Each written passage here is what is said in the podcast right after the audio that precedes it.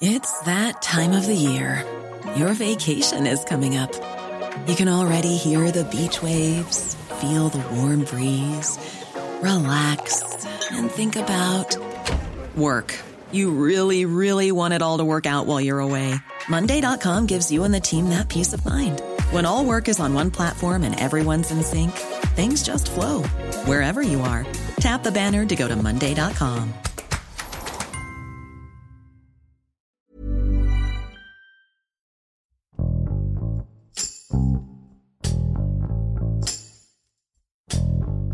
La Suprema Corte de Justicia de la Nación declaró constitucional la consulta popular para investigar a cinco expresidentes de México que presuntamente cometieron delitos durante su sexenio.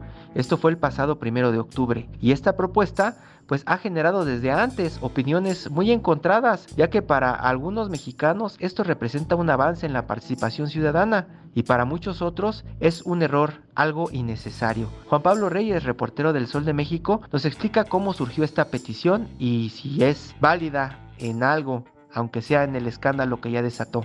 Yo soy Hiroshi Takahashi y esto es Profundo.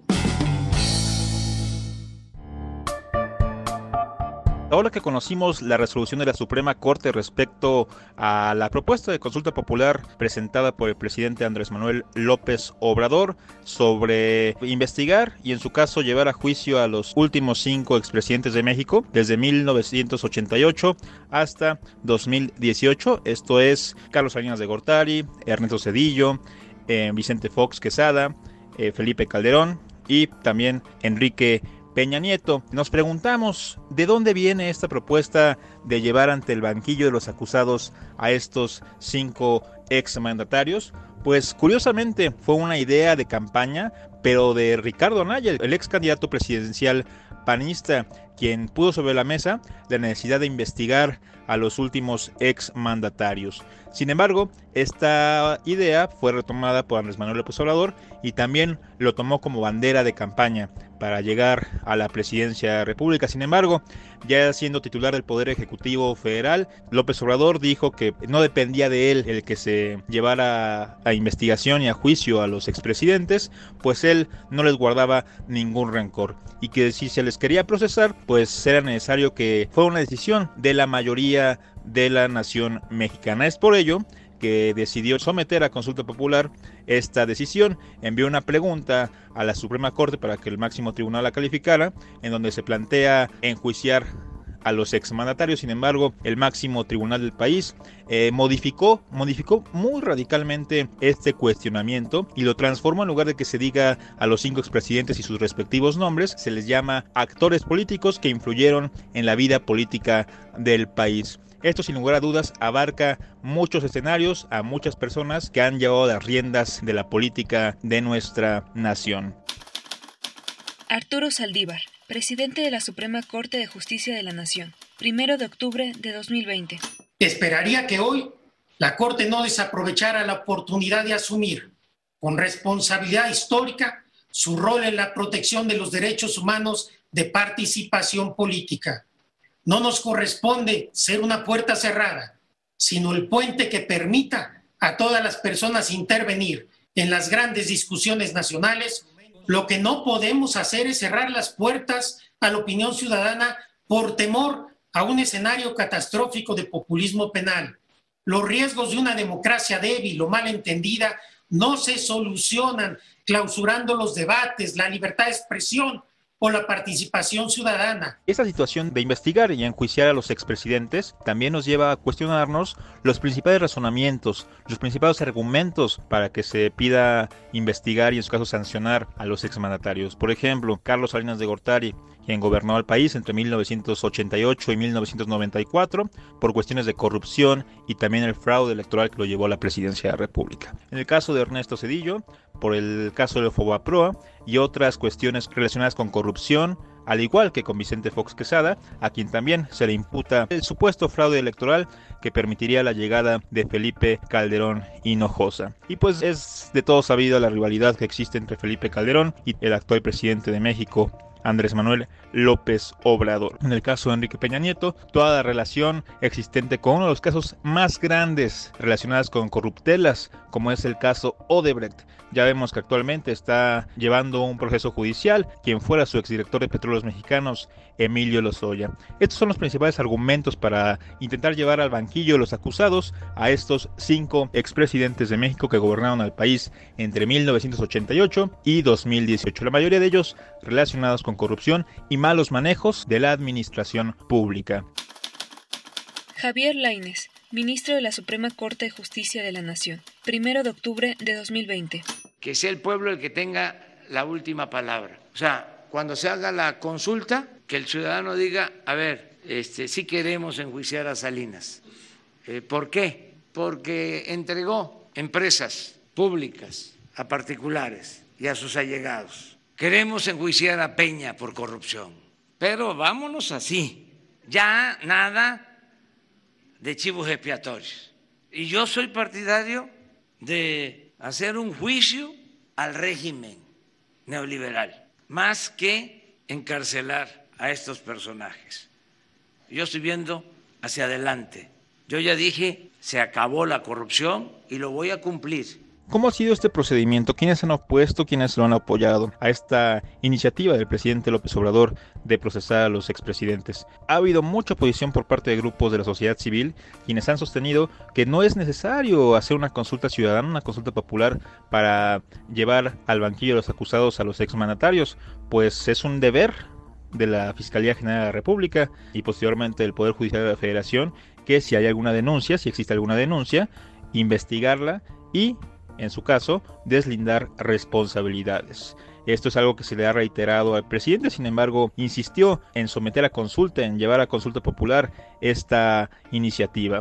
Posteriormente, pues el mandatario formuló este cuestionamiento a la par de que muchos ciudadanos recolectaron firmas, se habla de millones, recolectaron firmas para también llevar a sometimiento de consulta popular este asunto. Y ya en la Suprema Corte de Justicia de la Nación, pues fue una votación muy cerrada para declarar la constitucionalidad tanto de la materia de la consulta popular, que es el enjuiciamiento de los expresidentes, como de la constitucionalidad de la pregunta que formuló López Obrador. Precisamente quienes opusieron, entre los que destacan el ministro Javier Laines y la ministra Norma Lucía Piña Hernández, ellos insistieron en que la justicia no debe someterse a una pregunta, a una consulta popular, pues así lo dijo Laines, por ejemplo, y la ministra Norma Piña, la justicia no se consulta. En caso de que haya alguna investigación, en caso de que haya alguna denuncia, las fiscalías respectivas, la Fiscalía General de la República en este caso, está obligada a llegar hasta las últimas consecuencias si hay alguna acusación grave contra alguno de los expresidentes que han gobernado a nuestro país entre 1988 y 2018. Presidente Andrés Manuel López Obrador, 20 de febrero de 2019. Esto no se hace. La justicia no se consulta porque resulta que afecta los mecanismos protectores de los derechos humanos y los derechos humanos propiamente dichos. Respecto a lo que opinan estos expresidentes de México sobre la propuesta de López Obrador para llevarlos a proceso, únicamente se ha pronunciado Felipe Calderón, quien gobernó a nuestro país entre el año 2006 y el año 2012. Él ha insistido en que si alguien lo quiere acusar de algún delito, pues que lleve la denuncia correspondiente ante la Fiscalía General de la República y que ellos sean quienes investiguen para conocer si hubo la comisión de algún tipo de ilícito durante su gestión. Y es el único que se ha manifestado en relación con esta propuesta presidencial ya que los demás, tanto Salinas como Cedillo, como Vicente Fox y Enrique Peña Nieto, pues se han mantenido en completo silencio sobre este tema. ¿Qué viene en este tema de la consulta? ¿Qué, ¿Cuáles son los pasos que siguen? Una de las oportunidades del presidente es desistirse de la consulta popular si no le parece la pregunta que finalmente reformuló la Suprema Corte de Justicia. Sin embargo, si no lo hace, se mantiene todo en el Senado de la República, se lleva a comisiones y posteriormente debe ser aprobado por mayoría tanto de la Cámara de Senadores como de la Cámara de Diputados. Una vez que pase esto, se publicará en la respectiva Gaceta, posteriormente en el Diario Oficial de la Federación, se convocará a la realización de la consulta y se notificará al Instituto Nacional Electoral para que organice esta consulta popular para procesar, en su caso, a los actores políticos que han influido en la vida política de nuestro país en los últimos años. Este es a grandes detalles el procedimiento que sigue una vez que ya fue aprobada por mayoría de seis votos la constitucionalidad de la misma por el máximo tribunal de nuestro país. La cobertura de este tema comenzó desde la insistencia del presidente López Obrador para que se consultara al pueblo si se llevaba a juicio a los cinco expresidentes más recientes que ha tenido nuestro país. Fue el 15 de septiembre cuando el mandatario envió a la Suprema Corte de Justicia de la Nación su planteamiento de pregunta. Una semana después, el ministro Luis María Aguilar, quien fue el encargado de elaborar el proyecto, quien por cierto, él en todo momento se pronunció en contra de la realización de esta consulta popular debido a que impacta directamente los derechos humanos, hizo público su proyecto.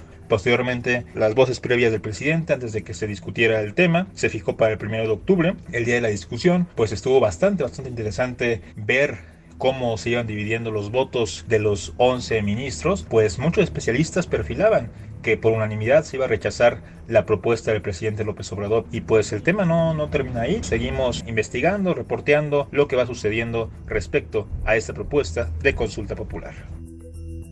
Lo que inmediatamente viene es que esta consulta popular sea aprobada por el Congreso de la Unión, tanto la Cámara de Senadores como la Cámara de Diputados. Una vez que esto suceda, será enviada al Instituto Nacional Electoral para que organice esta jornada de consulta popular, ya sea, si el Congreso lo aprueba así, el mismo día de la jornada electoral intermedia de 2021 o bien en una fecha posterior. Una vez que se determine si se investiga y sanciona a estos actores políticos o no, corresponderá a la Fiscalía General de la República realizarlo aunque, como ya sabemos, ya existen, por ejemplo, investigaciones sobre Carlos Salinas de Gortari y también sobre Felipe Calderón Hinojosa, todo relacionado con el tema de Odebrecht tras la denuncia presentada por Emilio Lozoya Austin. Entonces, pues, habrá que esperar a ver qué es lo que decide la ciudadanía el próximo año respecto a este tema de consulta popular sobre el enjuiciamiento de los expresidentes de la República.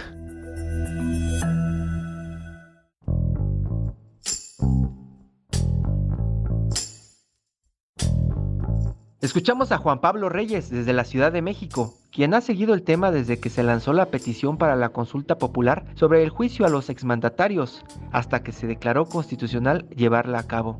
Desde el inicio de su campaña electoral, el presidente de México, Andrés Manuel López Obrador, ha resaltado el daño que la democracia ha sufrido por la corrupción y que ningún funcionario debe estar absuelto de comparecer ante las autoridades. Mientras tanto, algunos celebran la consulta como una oportunidad para abrir las puertas a la participación ciudadana, cuando en realidad muchos hablan de que es la sangre que estaban esperando ver derramada luego de tanta promesa política de supuesto combate a la corrupción.